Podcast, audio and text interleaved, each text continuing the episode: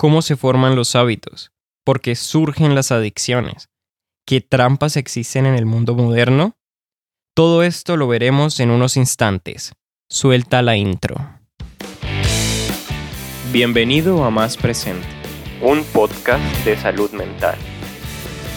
Soy tu host Sebastián y para este episodio te presento hábitos y adicciones.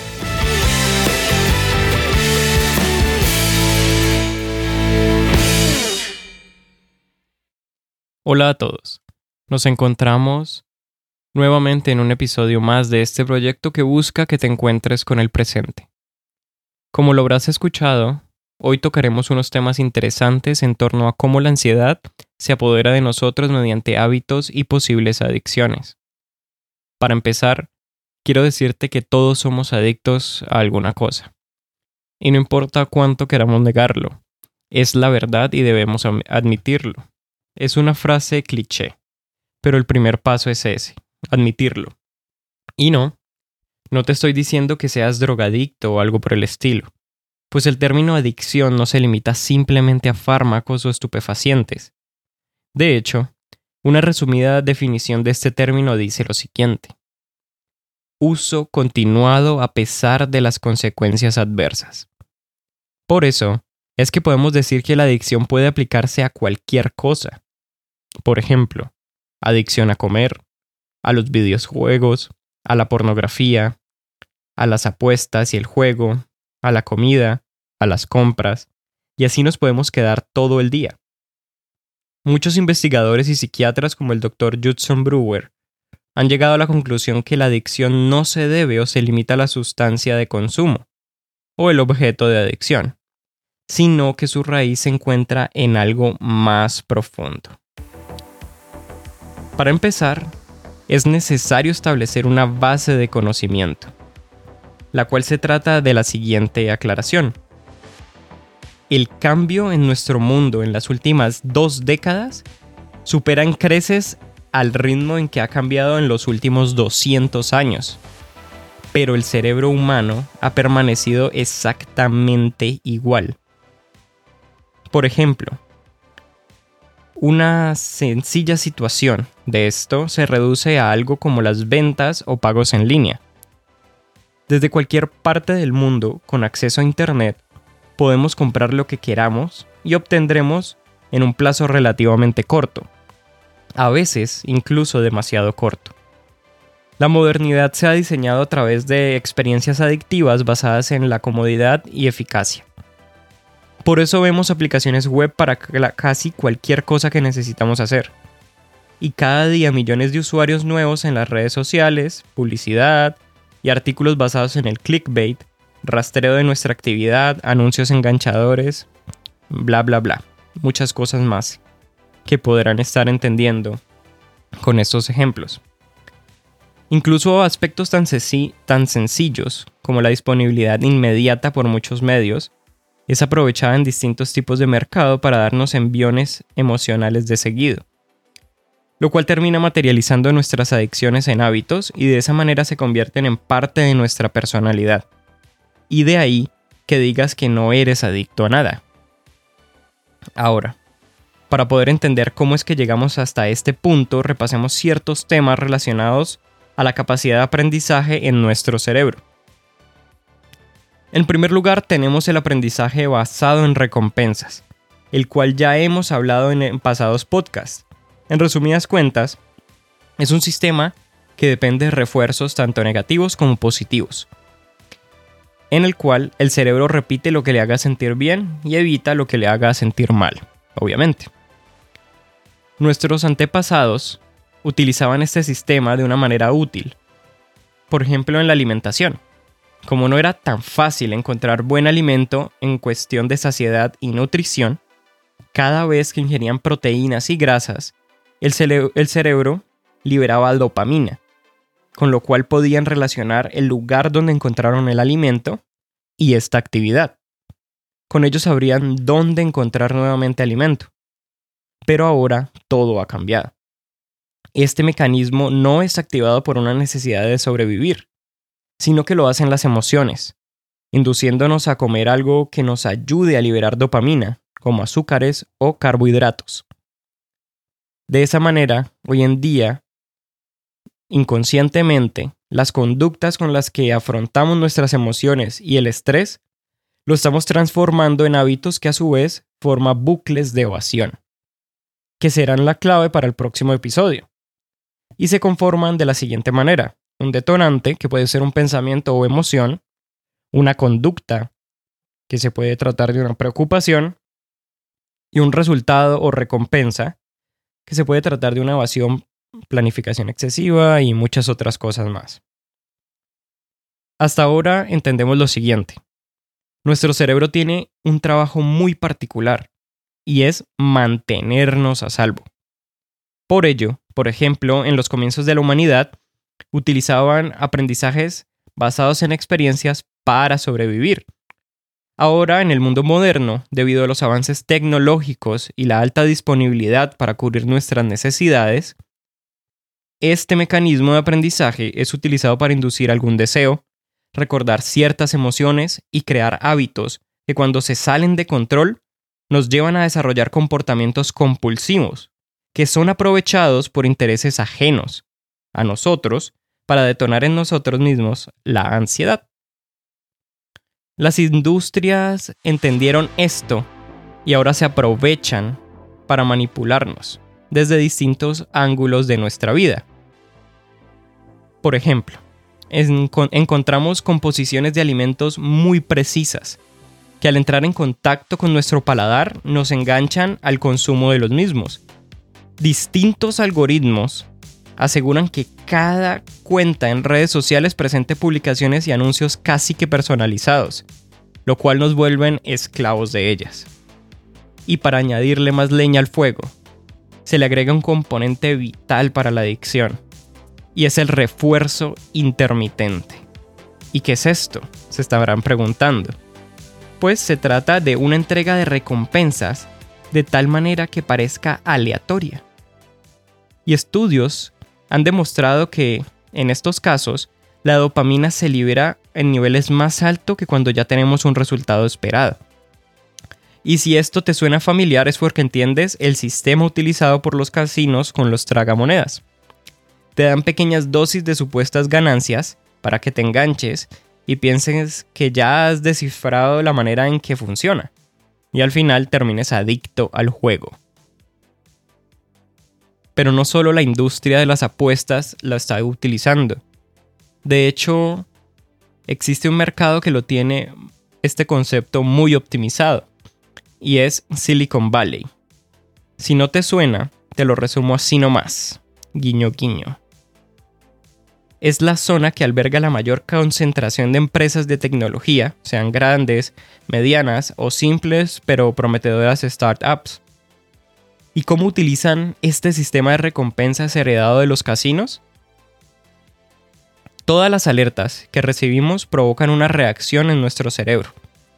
Lo que pasa es que como no lo distinguimos, sea una notificación de un correo, una publicación en redes, una búsqueda en Google, un video sugerido en YouTube, todo esto nos asegura que estemos pendientes inconscientemente de nuestros dispositivos electrónicos y que genera en nosotros cierto tipo de adicción. Al fin y al cabo, a no ser que sea una alarma programada, los teléfonos no van a sonar en un periodo regular. Y del Valle del Conocimiento se desprende otro factor catastrófico, pero en algunos momentos útiles, y es la disponibilidad inmediata. Si nos remontamos 200 años en la historia, nos encontraríamos un panorama muy diferente. Y entre esos, la manera en la que se compraban o se adquirían nuevos objetos. Esta actividad requería de cierto esfuerzo. Casi que el impulso no jugaba un factor determinante en dicha actividad, porque debías pensar muy bien antes de actuar y preguntarte algunas cosas, entre ellas si en realidad lo necesitabas. Y es que el tiempo es fundamental para todo porque ayuda a disipar la excitación que produce la ilusión de adquirir, algo nuevo, al punto que hace que se desvanezca incluso. Con el tiempo, nos ayuda a tranquilizarnos y recuperar la sobriedad, no ser presa de impulsos y pasiones. Pero hoy lo tenemos todo a la mano. Y esto no es del todo malo. Por ejemplo, es bueno poder adquirir alimentos altos en nutrientes de una manera relativamente fácil, o tener acceso a medicinas y entidades de salud. Pero de la otra mano tenemos lo siguiente. ¿Sentimos mucho estrés? Bueno, vamos a la tienda de la esquina por dulces o helados. ¿Estamos aburridos? Hey, en tu mano tienes millones de publicaciones en distintas redes sociales. Ah, se te acaba de ocurrir una supuesta necesidad, ¿no? Qué conveniente tener a clics de distancia Amazon, Mercado Libre, Shopee, etcétera, etcétera. Es que ya ni al centro comercial te tienes que desplazar. Y no me entiendan mal. Tener fácil disponibilidad no es del todo malo, por otras razones más de las que ya les mencioné. Pero cuando mezclamos un aprendizaje basado en recompensas con el refuerzo intermitente y esta disponibilidad inmediata, obtenemos hábitos y adicciones que pueden llegar a generar un impacto negativo superior al de la drogadicción. Bueno, y hasta este punto, hemos visto cómo la sociedad de hoy ha desarrollado optimizadores para afianzar de manera poderosa distintos hábitos a nuestra cotidianidad, de tal forma que pasan de ser adicciones y sin pensarlo se vuelven rasgos característicos de nuestra personalidad. Pero, ¿cómo es que llegamos siquiera a formar estos hábitos en primer lugar? Bueno, pues empecemos por analizar cómo se construyen los hábitos. Esta información es crucial y le debemos gran parte de ello al Instituto Tecnológico de Massachusetts, o MIT, o como se suele decir por las siglas en inglés, MIT. Quienes lograron esto analizaron una parte del cerebro, la cual es similar a estructuras que están presentes en cerebro de, peces, reptiles y de otros mamíferos. Y esta parte se conoce como ganglios basales. Fue estudiada luego de analizar por qué algunos animales de laboratorio tenían problemas para aprender a realizar tareas luego de sufrir lesiones justamente en esta zona. Luego de un sencillo experimento conductual, en el cual a través de una señal una conducta y una recompensa siempre igual, pudieron estudiar la actividad de estos animales.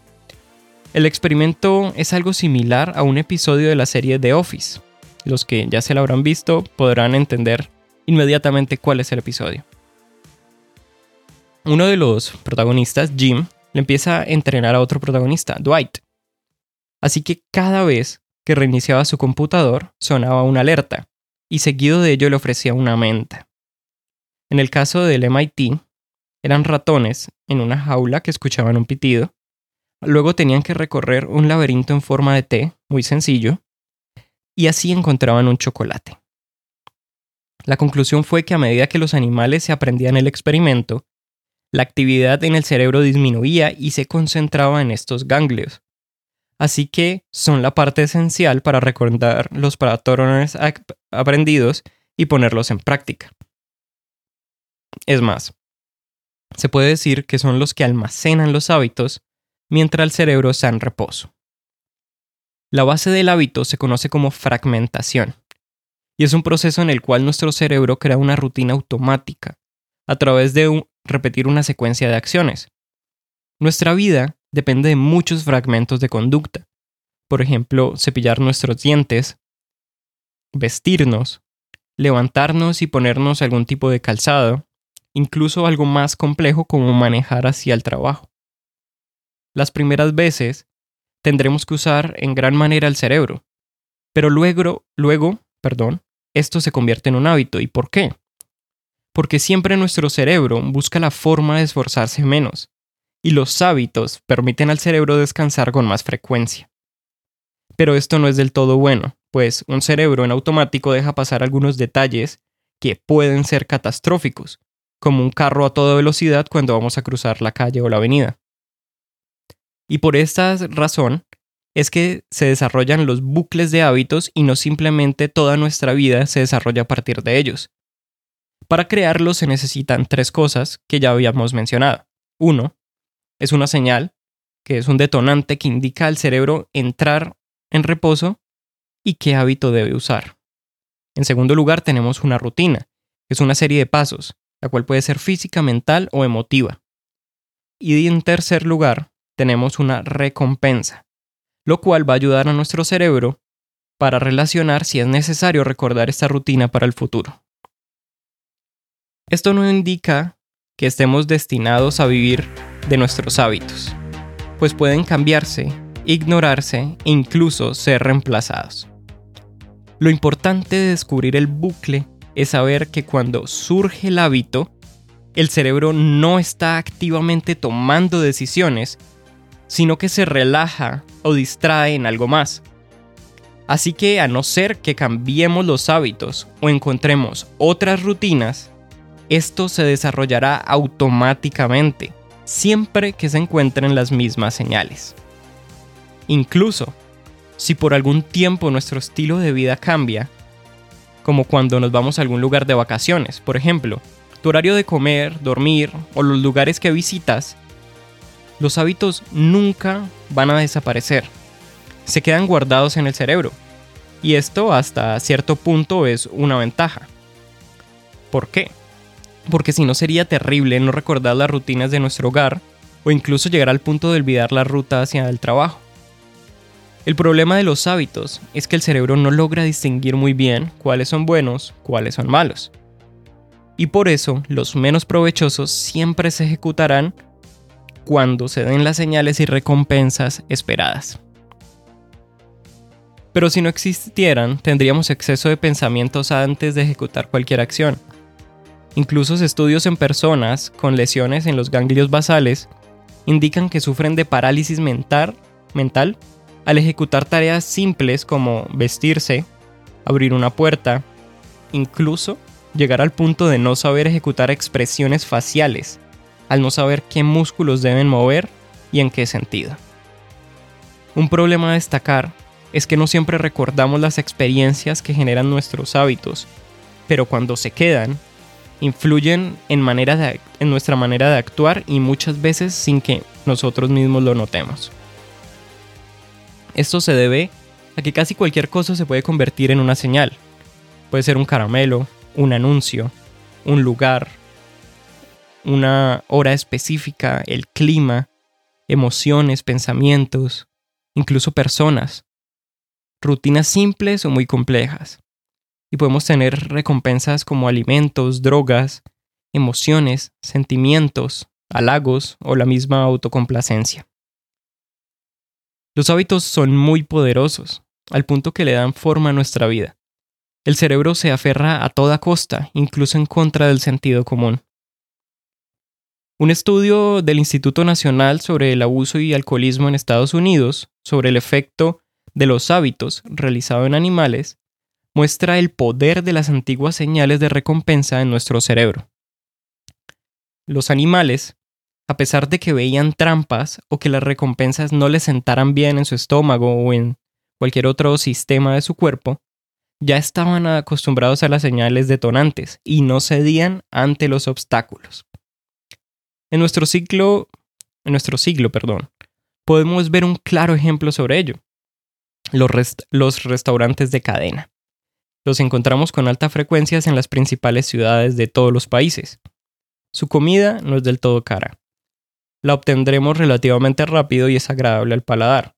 Eso sí, debido al balance entre la sal, la grasa y el azúcar que utilizan para liberar dopamina en nuestro cuerpo.